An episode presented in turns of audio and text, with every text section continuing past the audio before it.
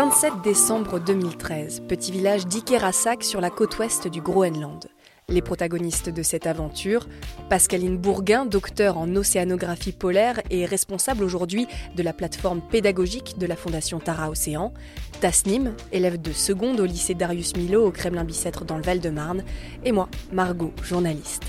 Pascaline part pour 4 mois étudier l'écoulement des glaciers sur un bateau prisonnier de la banquise. Nous revivons avec elle cette aventure extraordinaire. Plongeons au milieu des glaciers. Après un sacré périple, quatre avions, un hélicoptère et beaucoup de débrouilles, nous arrivons enfin à Ikerasak, un petit village. Alors, à quoi ça ressemble Pascaline et comment vous sentez-vous à ce moment-là? Je ressens beaucoup d'excitation parce qu'effectivement ça fait longtemps que je rêve d'arriver à Ikerasak et puis ça a été toute une aventure pour y arriver. Donc là on se retrouve devant un, dans un petit port en fait d'un village de 150 personnes. Euh, donc il faut imaginer que la, banquise elle est en train d'emprisonner euh, tout doucement les, les bateaux hein, dans le port d'Ikerasak. La luminosité est assez faible parce qu'on est fin décembre et donc c'est la nuit polaire. Là-bas il n'y a, pas de, a pas de lumière directe du soleil. Et je découvre ce petit village avec... Euh, plein de petites maisons très colorées, alors des rouges, des bleus, des jaunes, des C'est vrai que ça ressort bien avec le, blanc de, la banquise. C'est vrai que c'est un peu surprenant parce que du coup c'est très, euh, très coloré dans cette euh, immensité un peu glacée et bleutée de la nuit polaire. Et euh, donc on va aller retrouver un ami, Lars, qui est notre point de contact à Ikerasak. Et c'est quoi l'ambiance sur place? Alors il y a beaucoup d'activités, euh, donc on, a, euh, on voit beaucoup de pêcheurs qui sont euh, un petit peu inquiets autour de leur bateau parce qu'ils s'assurent que leur, la prise en glace, que la banquise n'abîme pas trop l'hélice du moteur, etc. quand le bateau va se faire emprisonner. on a des pêcheurs qui ramènent encore des poissons. On a des, enfants qui sont en train de jouer un peu partout dans le village aussi. Donc il y a beaucoup de beaucoup d'effervescence, même si c'est un, petit endroit. Et euh, ben, nous, on est euh, tous yeux, euh, tout, tout oreille, on capte plein de choses parce qu'on est surpris de tout ce qu'on peut voir. Alors nous sommes aussi avec Ludovic, lui qui est géologue et guide de montagne. Il faut savoir que c'est pas notre point de chute, hein, Ikerasak. Notre objectif se trouve au fond d'un fjord, au pied des glaciers. Et c'est quoi un fjord? Alors un fjord, c'est un petit peu, euh, c'est la côte qui est très découpée. Euh, et dans euh, lequel s'engouffre l'eau de l'océan et au fond du fjord du coup faut imaginer ça comme une espèce de, grande vallée en fait qui serait remplie d'eau. Au fond du fjord on a deux gros glaciers Lilleux et Storeux qui sont un petit peu les objets qu'on va étudier pendant le programme scientifique. Et on y va comment?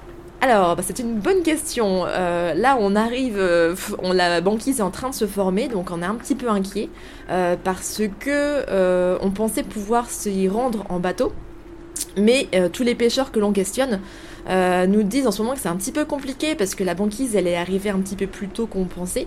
Donc là, il n'y en a pas beaucoup qui sont très partants pour sortir en mer. Donc là, on va attendre un petit peu, voir si on trouve quelqu'un qui euh, veut bien tenter le coup pour nous amener. Et j'avoue que c'est un petit peu une source de stress hein, parce qu'il faut absolument qu'on puisse euh, atteindre Gambo, le voilier au fond du fjord, dans ces jours-ci. Sinon, après, ce sera, ce sera raté pour tout l'hiver. Mais du coup, vous allez faire quoi sur ce bateau? Alors sur ce bateau, on est là pour euh, mener euh, des observations scientifiques euh, qui ont pour objectif de voir un petit peu comment justement l'eau du fjord, elle vient influencer ces fameux glaciers là qui sont dans le fond, l'île Estor. En fait, c'est la première fois au Groenland que l'on va pouvoir observer sur toute une année et donc en l'occurrence là sur les mois d'hiver comment l'océan vient un petit peu grignoter les fronts des glaciers qui tombent dans l'eau. Donc on est assez impatient parce qu'on a plein de questions en tête, on a plein d'hypothèses en tête et là on va pouvoir enfin confronter tout ça avec la réalité. Mais là, on, attend, on attend, parce que c'est vrai que bah, la météo ne le permet pas, aucun pêcheur euh, à l'horizon pour nous emmener. Si on peut pas attendre le bateau, on fera comment? Eh bien, alors en fait, si tu veux, à, bord du bateau, là, il y a actuellement déjà des gens. Hein. Il y, a, y a Nolwenn qui est le capitaine du bateau. Lui, il reste toute l'année sur le bateau. Et euh, il y a régulièrement des rotations d'équipage. Donc, il y a déjà euh, deux personnes avec lui qui sont là depuis quelques, quelques mois déjà et qui attendent qu'on vienne les relever, si tu veux. Deux scientifiques. deux scientifiques aussi, voilà. Donc, si jamais nous on est coincé à Ikerasak à cause de la banquise, eh bien l'équipage en place va devoir rester plus longtemps, mais eux ils vont euh, rater leur, leur, avion de retour, donc je pense que ça va pas être très, euh, très confortable pour eux. Et puis nous, du coup, on aura fait tout ce grand voyage. Euh, sans pouvoir atteindre notre dernière étape qui est Gambo, donc ce sera un peu de frustration. Mais bon, on n'en est pas encore là, on garde espoir. Et donc tous les jours, on pose la question fatidique quand allons-nous pouvoir partir? Et on nous répond tout le temps Imara. Imara, c'est le mot magique au Groenland. S'il y a un mot à savoir, c'est celui-là. Ça veut dire peut-être. Parce qu'au Groenland, euh, c'est pas comme, euh, comme en France où euh, peu importe la météo, on, le programme ne va pas dévier s'il fait beau ou s'il pleut. Là-bas, en fait, on est très contraint par la banquise, est-ce qu'elle est assez solide pour aller dessus, par la météo, puisqu'il ne faut pas plaisanter avec, avec ça. on est beaucoup plus dans l'humilité hein, vis-à-vis de l'environnement. Donc, est-ce qu'on pourra partir aujourd'hui ou demain, à quelle heure, etc. Donc, on, voilà, on apprend au fur et à mesure des jours à lâcher petit à petit nos habitudes européennes pour se mettre au rythme groenlandais et peut-être que l'on partira ou peut-être pas. Bon, on va, être honnête, hein, Pascaline Tasnim, au début, ce Imara, il nous gonfle un peu. On est là, mais nous, on a une mission, on doit rejoindre le bateau et peut-être on a du mal à lâcher prise. Ah oui, j'avoue qu'au début, ça, ça gratouille un petit peu dans ce Imara. et donc les jours passent et toujours personne pour nous emmener au fond du fjord. On va donc passer le 31 décembre ici à Ikerasak. On va le fêter entre nous ou avec des locaux?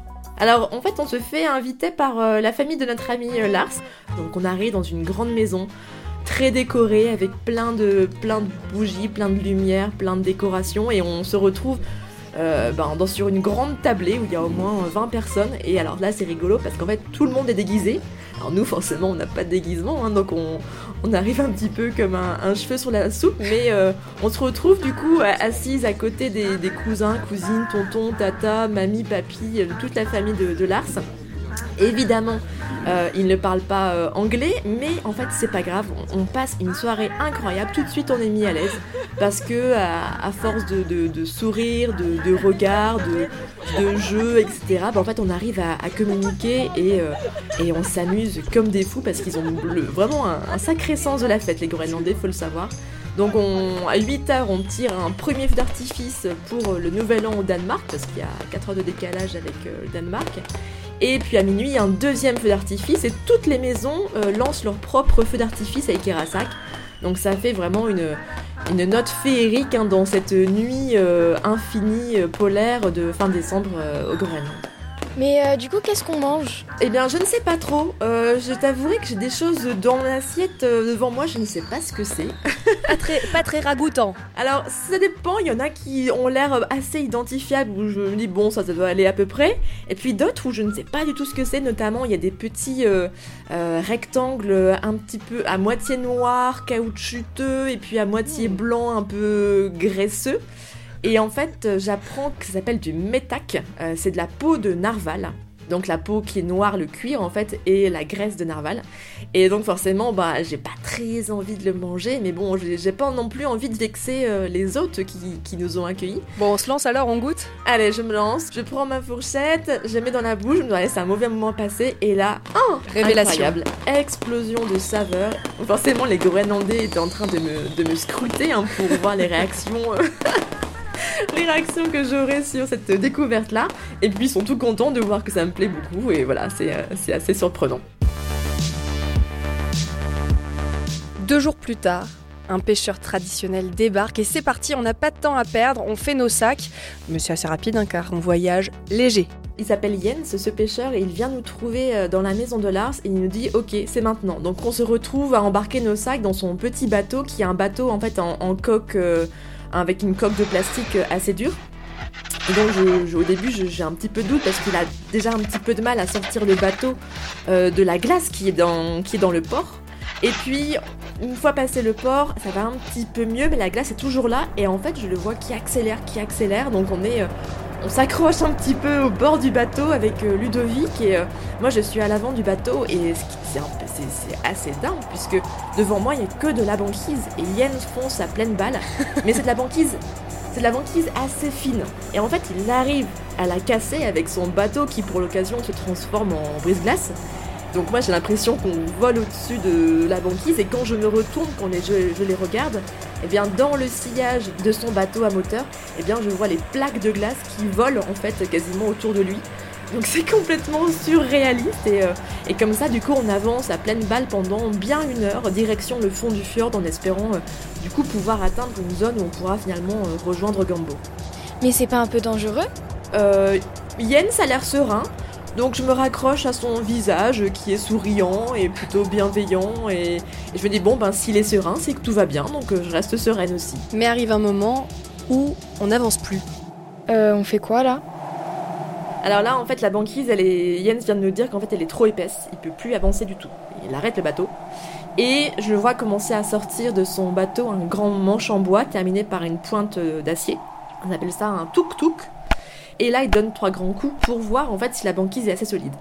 Donc il sécurise un petit peu la zone. Nous, on est dans le bateau, on attend un petit peu de voir en espérant ne pas le voir passer à travers. Oui, parce que juste avant, on l'a brisé quand même avec son bateau, la banquise. Donc, euh, eh ben oui, c'est pas très eh épaisse. donc euh, c'est ça. Donc euh, là, il faut pas se planter, j'ai envie de dire. Donc il fait quelques essais autour du bateau et puis finit par nous dire ok c'est bon vous pouvez descendre. Et là la bonne nouvelle c'est que du coup on peut communiquer euh, par, euh, par Toki Walkie avec, euh, avec Gambo et son équipage pour leur dire qu'on est presque arrivé mais qu'on ne pourra pas atteindre le bateau donc il faut que eux viennent nous rejoindre à cet endroit-là. Si on tombe à l'eau, on fait comment? Est-ce qu'on doit avoir un équipement spécial? Alors en fait, il faut pas tomber à l'eau. Voilà. C'est la règle. voilà. Donc non, non, y a, il n'est pas question de tomber à l'eau. Il n'y a pas d'équipement spécial au cas où tu tombes à l'eau, puisque il ne faut pas tomber à l'eau, c'est tout. Bon, ce qui est, ce qui est chouette, c'est qu'on ne tombe pas à l'eau. On est euh, pour le moment donc coincé. On attend l'équipe qui va venir. Comment d'ailleurs C'est euh, c'est pas en bateau parce qu'on n'est pas en bateau, c'est pas en hélicoptère. Ils viennent nous chercher comment? Alors en fait, euh, avec le à côté du bateau, donc Nolwenn a prévu un deux deux petits aéroglisseurs euh, donc en fait, c'est qu'ils peuvent contenir euh, trois personnes. Et donc en fait, les aéroglisseurs peuvent circuler facilement sur, euh, sur la banquise, hein, parce que en fait, ça se déplace sur un coussin d'air. Avec une hélice derrière, hein, c'est ça. Ouais, c'est ça, hein, une grosse hélice derrière qui fait un peu gros ventilateur en fait, qui, te souffle dans le dos. Un gros bruit de bourdon. Voilà, un gros bourdon. Et là, on, en fait, on les, on les voit, on les voit arriver.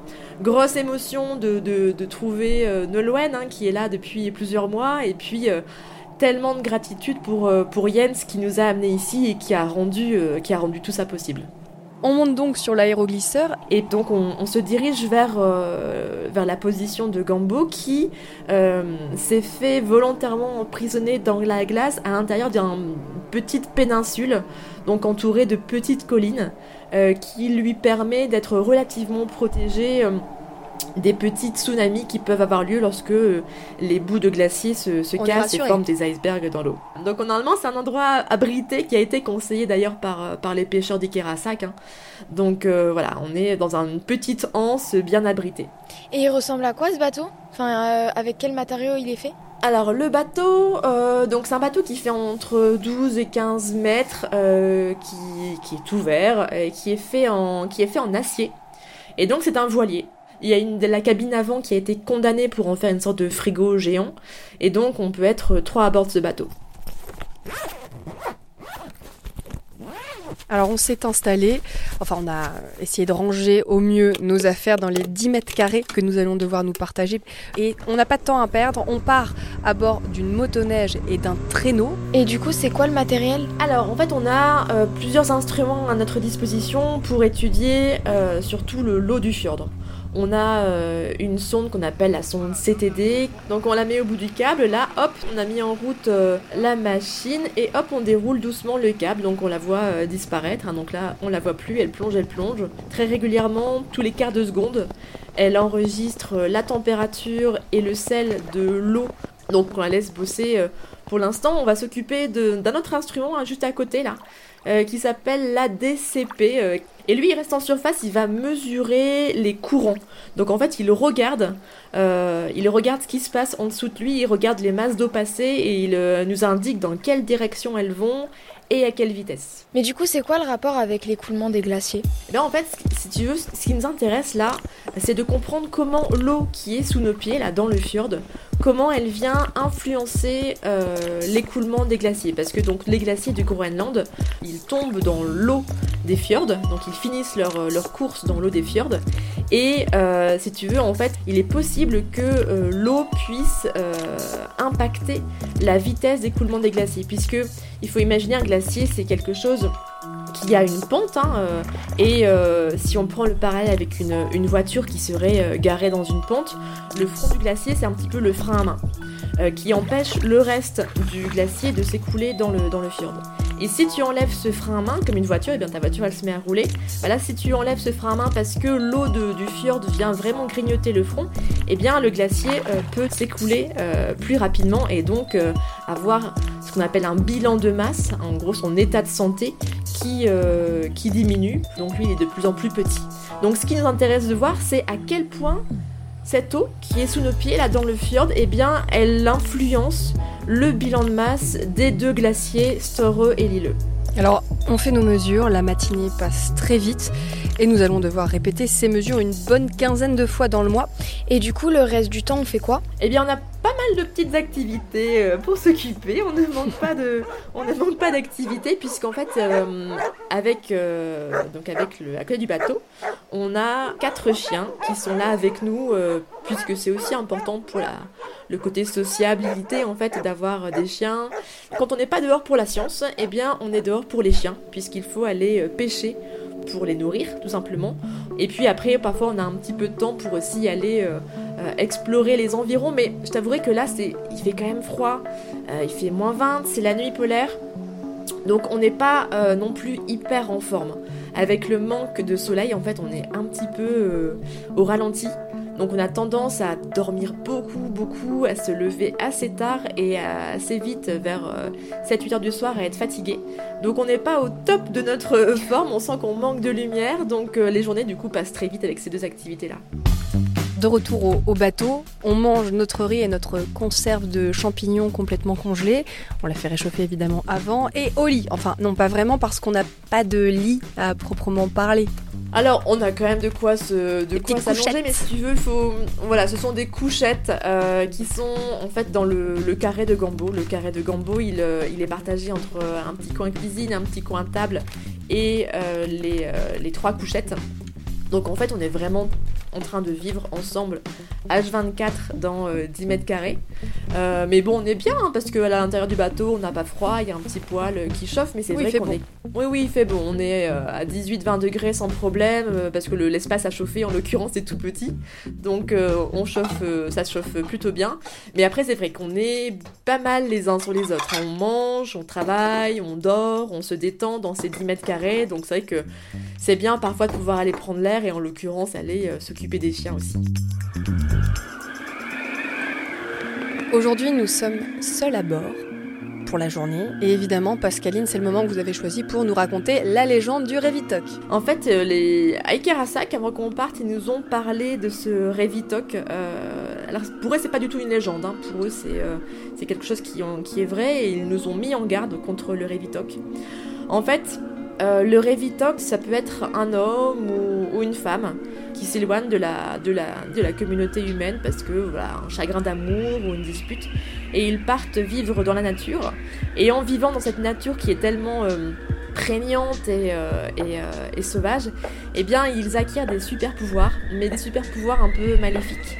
Et si on rencontre un Revitok, eh bien, on le reconnaît parce qu'il se déplace très très vite les habitants sont un petit peu inquiets de nous voir partir plusieurs mois au fond du fjord parce qu'ils ont peur que le Revitok vienne nous embêter.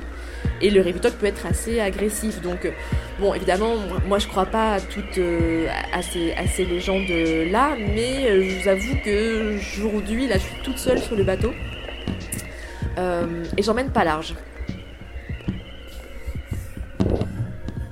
Attendez là, vous entendez? C'est quoi ce bruit Il faut que je vérifie si c'est pas Nolwenn. Euh... Non, alors Nolwenn n'est pas là.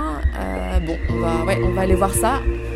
J'ai un petit peu le cœur qui bat, hein, donc euh, un peu, ça paraît bête, mais voilà, ça me fait un peu, un petit peu quelque chose quand même. Non, mais en fait, il s'avérait que ce soit simplement des, oiseaux qui soient posés sur le pont. Donc, euh, j'ai une petite sueur là. T'aimes bien les histoires d'horreur, Tasnim ou pas? Non, pas trop. Non, moi non plus. Là, c'est vrai que c'était assez flippant. Nous sommes déjà au mois de février, il fait parfois moins 30 dehors. Euh, si on en profitait pour s'accorder une petite parenthèse d'un mois au village d'Ikerasak. Pascaline, on vous suit puisque vous avez monté un projet avec les enfants du village. On est dans une petite maison, euh, j'ai pu prendre une douche chaude. Ça, c'était vraiment, c'était vraiment royal.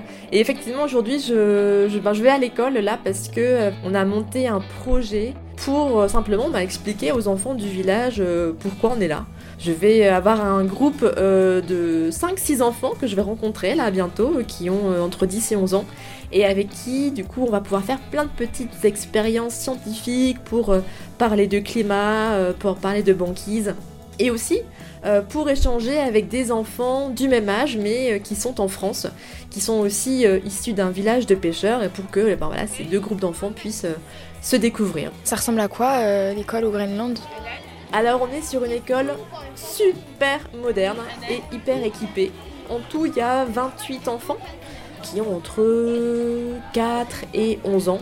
Très vite, j'arrive, alors on se déchausse hein, parce que euh, on a les pieds toujours euh, pleins de neige, on se déchausse, on enlève la combinaison. Et là, bah, les enfants tout de suite arrivent vers moi et, m'entraînent dans la classe et donc je vais commencer avec l'enseignant hein, qui va pouvoir euh, faire la traduction. Donc il y a cet atelier avec le, village du Portel dans le Nord-Pas-de-Calais, un village de pêcheurs aussi. Euh, on communique via des visios. Là, nous sommes à environ donc, 3500 km de distance. Chaque classe euh, est derrière son ordinateur pour la visio. Et là, se passe un moment assez incroyable. Oui, alors c'est rigolo parce que donc forcément moi je suis euh, avec les enfants groenlandais et puis il y en a une qui remarque sur euh, euh, de l'autre côté en France qu'un élève porte un t-shirt avec l'effigie de Psy qui est le chanteur de Gangnam Style qui est la musique qui fait fureur absolument partout sur la planète à cette époque-là. Et puis du coup ce même élève groenlandais commence à mettre euh, la musique sur son téléphone, puis il y a une chorégraphie hein, bien spécifique à Gangnam Style, bien précise. Et donc là, musique à fond, les enfants euh, euh, se lèvent de leur chaise, se mettent à danser, et je regarde l'écran, et qu'est-ce que je vois de l'autre côté? Les 60 élèves se sont mis aussi debout, en train de faire la même danse pour danser ensemble sur Gangnam Style. Incroyable! Ils se sont éclatés ensemble alors qu'ils sont à 3500 km de distance, alors qu'ils n'ont pas la même culture, qu'ils n'ont pas la même langue, mais ça les a pas empêchés à travers l'art de pouvoir passer un moment ensemble et ça c'est absolument magique. Le mois de mars a tout juste débuté. Nous retrouvons Nolwenn, Ludovic et les quatre chiens du bateau le Gambo. On reprend notre routine scientifique, mais ce jour-là ne va pas se passer exactement comme les autres. Oui, en fait, on est euh, aujourd'hui, on est en train de, ben, comme tous les jours, de, préparer le, le scooter et le traîneau pour aller faire nos manips de science. Là, on entend un gros bruit. Euh, en fait, on se rend compte assez rapidement que c'est du coup un bon petit bon petit bout de glacier qui vient de tomber et du coup de former un gros iceberg.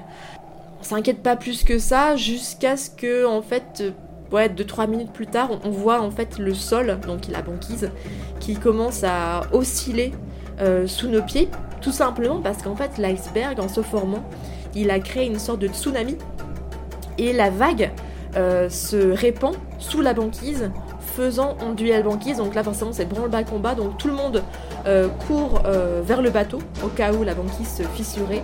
Donc on se met sur le bateau et on regarde cette drôle de sol qui ondule comme une vague de banquise tout autour du bateau. Heureusement, ça ne se casse pas, donc pas de soucis pour les instruments, mais on a eu un petit coup de chaud et puis surtout un petit coup, une petite piqûre de rappel que il faut toujours être bien vigilant parce qu'on est quand même sur un milieu qui peut, qui peut changer très vite. Et puis on l'a bien compris, on n'a pas de matériel, euh, de vêtements si on tombe à l'eau, euh, pas de ligne d'étendoir pour les sécher parce qu'il n'y a pas beaucoup de soleil. D'ailleurs, on, va essayer d'aller le, voir un petit peu, ce soleil qui nous manque. À un moment donné, avec Ludovic, on n'y tient plus, on se dit, allez, on va aller, on va aller nous aller le chercher. Donc on va monter sur la colline pour, euh, pour le voir parce qu'après il, il, est sur la colline et puis et après il se couche très vite. Et il faut attendre plusieurs euh, semaines probablement avant qu'il atteigne le fjord, donc avant qu'il atteigne vraiment le bateau. Donc on commence à partir à pied du coup pour monter sur cette colline et on se met à courir à un moment donné parce qu'en fait on a peur de le rater, on a peur d'arriver trop tard, qu'ils soient déjà partis se, se, coucher. Et donc là on court, on court, moi je voilà assez fatigant parce qu'on court dans, dans, la neige, on court dans les blocs de pierre, etc. Et à un moment donné, euh, je me retourne, je suis au sommet, je me retourne et là, un rayon de soleil en pleine tête et c'est une sensation incroyable. J'ai l'impression que tout mon corps se met à nouveau à, vibrer. Ça dure que quelques minutes parce que déjà on voit qu'il est en train de, se coucher à nouveau parce qu'on n'est que au début de son retour. Et là, Ludovic se tourne vers moi et, euh, me demande si, euh, bah, si je veux l'épouser. Doublé d'émotion, j'ai envie de dire. Et euh, bon, j'ai répondu oui. Et c'est vrai que c'était une, demande tout à fait originale. C'est la fin de cette mission. On fait nos sacs pour la dernière fois. Qu'est-ce qui ressort du côté scientifique? Alors ça, on le saura que quelques mois plus tard, hein, parce que tu sais, la science, ça prend, ça prend du temps, il faut le temps d'analyser les données et puis d'en tirer des, conclusions.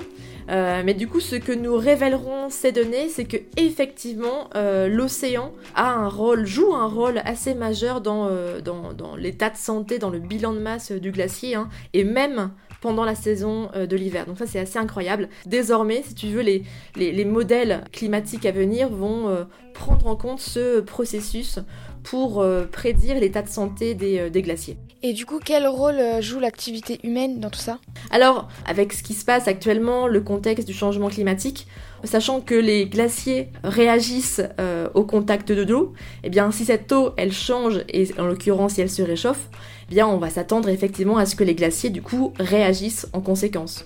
Donc effectivement, il y a fort à parier que euh, l'accélération de, la disparition des glaciers au Groenland soit en partie euh, liée à l'échauffement euh, de l'eau qui vient lécher leur front tout au fond des fjords. Nous sommes sur le tout petit tarmac de l'aéroport, si je puis dire, d'Ikerasak, et nous ne sommes pas seuls. grosse émotion parce que là je, m'apprête à quitter le village et après après quatre mois passés, euh, passés au Groenland, donc euh, euh, tous les enfants sont là, tous les enfants de l'école sont là, tous les, amis que j'ai pu me faire sont, sont, là aussi, sont venus m'accompagner. donc faut imaginer que le, tarmac c'est en fait une palette en bois hein, avec le poste d'embarquement. c'est un monsieur qui regarde mon billet et puis qui me, qui me donne une grande claque dans le dos. Je monte dans l'hélicoptère, je fais des grands, des grands signes à, à, tout le monde et là bon je, pleure toutes les larmes de mon corps parce que tous les enfants me font des grands signes et, et je sais pas si je les reverrai. Et euh, c'est vrai que c'est des gens qui, euh, ont été tellement, tellement gentils avec moi, qui m'ont accueilli, qui m'ont invité chez eux, qui m'ont fait rentrer dans leur vie. Mais voilà, du coup, c'est fort. L'émotion est assez forte là et euh, ouf, c'est. Ça remue. On en profite quand même pour admirer le paysage qui est magnifique euh, en haut là depuis, euh, depuis le ciel tout blanc, tout gelé avec ses petites notes euh, colorées, ces maisons rouge, jaune, bleu. Moi j'ai 15 ans, quand vous aviez mon âge c'était quoi votre rêve? Alors quand j'avais 15 ans, je, je me rappelle que je rêvais de faire un saut en parachute. J'avais quelqu'un qui était venu m'en parler une fois et oh, c'était resté ancré dans la tête. Et aujourd'hui, c'est quoi votre rêve? Ah, mon rêve aujourd'hui, ce serait, euh, ce serait que tout le monde arrête de courir un petit peu euh, et se rende compte de, de la planète euh, magnifique que l'on a la chance d'habiter et qui nécessite aujourd'hui qu'on en prenne soin. Et j'avoue que ça, c'est pour moi, c'est vraiment important, puisque sinon, on scie un petit peu la, branche sur laquelle on, est assis. Donc, je voudrais vraiment que chacun se rende compte de cette beauté. Et il n'y a pas besoin d'aller au bout de la terre en fait pour, euh, pour la voir. C'est ce que j'ai réalisé hein, il, y a, quelques temps en, grandissant en fait. Hein, euh, avant je voulais partir là-bas absolument en Arctique pour la voir cette beauté. Et en fait cette beauté elle est partout. Elle est euh, dans, le, dans le ciel, elle est dans même la simple fleur de pissenlit qu'on a tendance à vouloir arracher dès qu'on la voit pousser. Elle est partout et si on pouvait mieux réussir à la percevoir, je pense que le monde irait beaucoup mieux et c'est vraiment qui me porte aujourd'hui dans mon travail, c'est de réussir à, faire comprendre ça, euh, surtout aux, jeunes comme toi, euh, pour que du coup ben, on puisse euh, prendre, les, prendre des, bonnes, des bonnes décisions pour l'avenir.